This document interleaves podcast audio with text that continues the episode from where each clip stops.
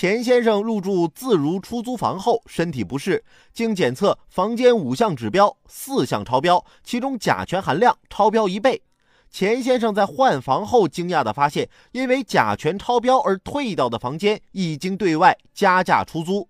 自如并没有对房间做任何空气净化处理，而只是做了保洁工作。如果是之前你不知道也就算了。明确都告诉你们，房子甲醛超标对入住者身体健康有损害，结果只是打扫了下卫生，就在加价租给别人，这不光是不负责任，这简直就是谋财害命啊！赚钱难道比生命更重要吗？我呀，也曾经每天拼命去工作，甚至每天打几份工，但后来我发现我身体快累垮了，收入也没有增加呀。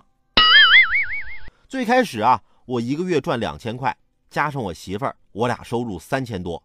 现在我一个月赚一万，加上我媳妇儿，我俩总共收入还是三千块。